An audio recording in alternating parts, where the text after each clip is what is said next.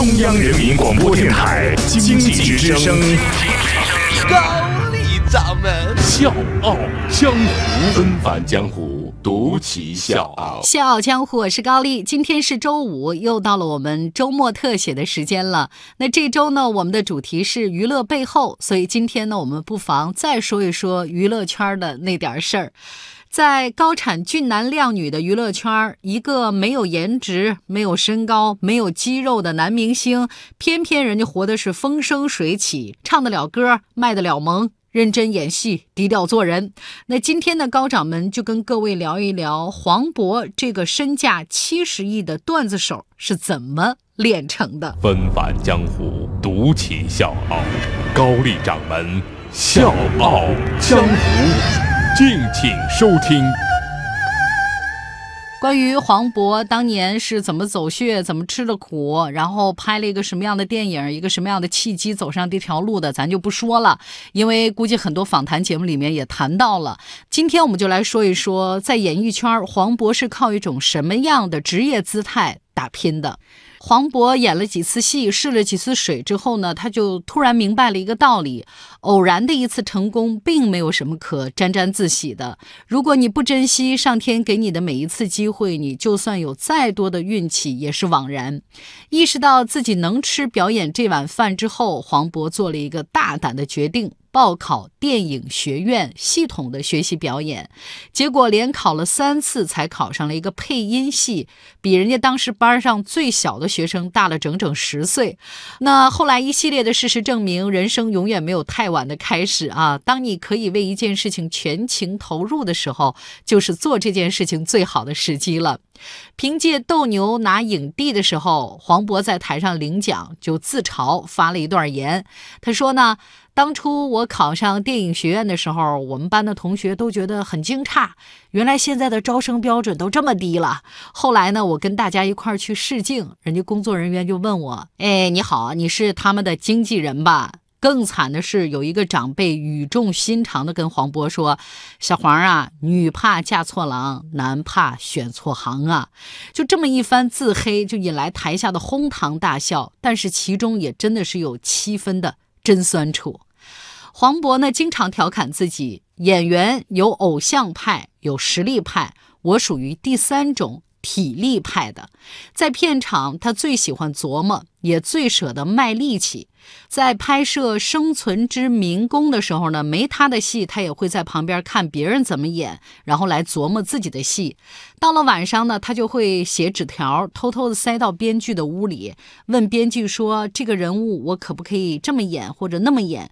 最终呢，把自己的角色塑造的活灵活现，以至于很多年之后，网络上还有人评论说：“哦，原来演民工的那个是黄渤呀！我当时还真真以为是工地上的人呢。”《疯狂的石头》里有一个最后的场景，就是黄渤偷面包在那拼命奔跑那个戏。黄渤绕着高架桥跑了整整一天，跑到整个人最后都虚脱了。拍摄无人区的时候，他出演杀手，一开始呢，他就想装那个杀手那种狠劲儿啊，自眉瞪眼的，呃，恶相尽显。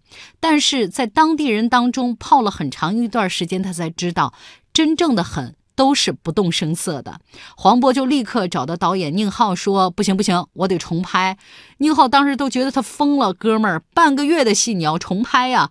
最后宁浩摇了摇头说：“他居然比我还狠。”等到后来拍管虎的《斗牛》电影拍下来，跑坏了三十多双鞋。最要命的是，他一个人演好了没用，画面里面还要有牛的位置和形体的配合。为此呢，黄渤在头上、还有袖子、还有他的胸前涂满了地瓜，用这样的方法来吸引牛跟他一块儿做动作。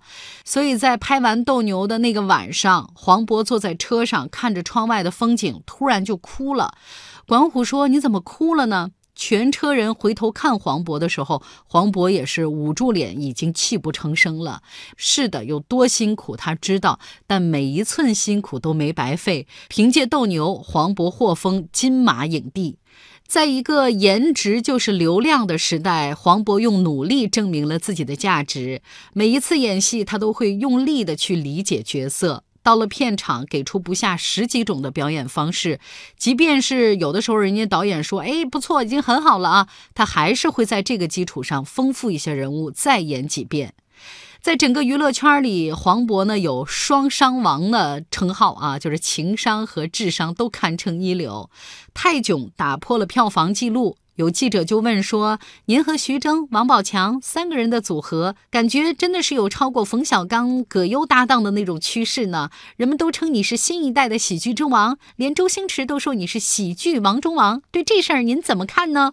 黄渤就说：“在这个时代，谁也不会阻止你自己闪耀，但是你也覆盖不了任何人的光辉。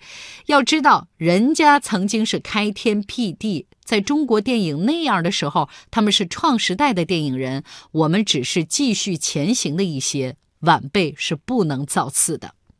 每一次的回答都那么的得体，透露出的不但是高情商，更重要的是黄渤的清醒。拿到影帝之后，很长一段时间，黄渤就发现自己每天都是在工作，工作，生活已经被工作给架空了。时间长了，他就觉得看不到真实的自己了。再这么下去，自己就没有任何快乐可言了。所以他就推掉了一切片约，只参加了一档真人秀节目。参加那个节目呢，也是因为好几个朋友都参加了。那一年，黄渤过得痛快多了，三分之一的时间跟朋友一起嗨，三分之一的时间用来陪家人，最后的三分之一时间拿过来休息。黄渤说，他理想当中最好的状态，并不是做第一，而是做第四。第一会有高处不胜寒的压力，第二呢总是想着我还能再往上爬，爬到第一。第三呢也觉得我自己努力也能上去。第四呢不是最差的，也不是最好的，他可以心安理得的拿出一部分时间来好好关照自己的内心和生活。我是吴伯凡，邀请你在微信公众号搜索“经济之声笑傲江湖”，记得点赞哦。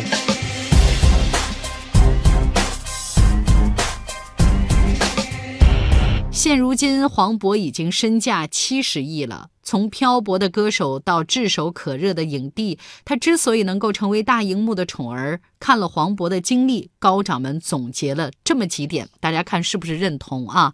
第一，永远坚定你自身的价值；第二，别因为慌张丢掉了自己；第三，记得珍惜每一次机会。第四，专注于细节，努力做到完美。第五，面对成绩和生活，足够的清醒。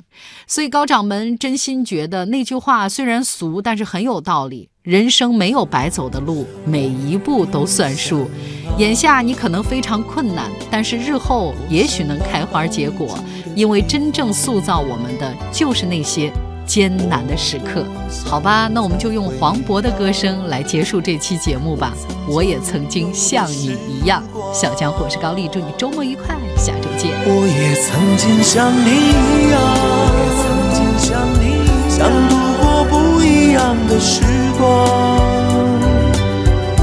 为何不能飞到天上，闪亮着单纯的善良。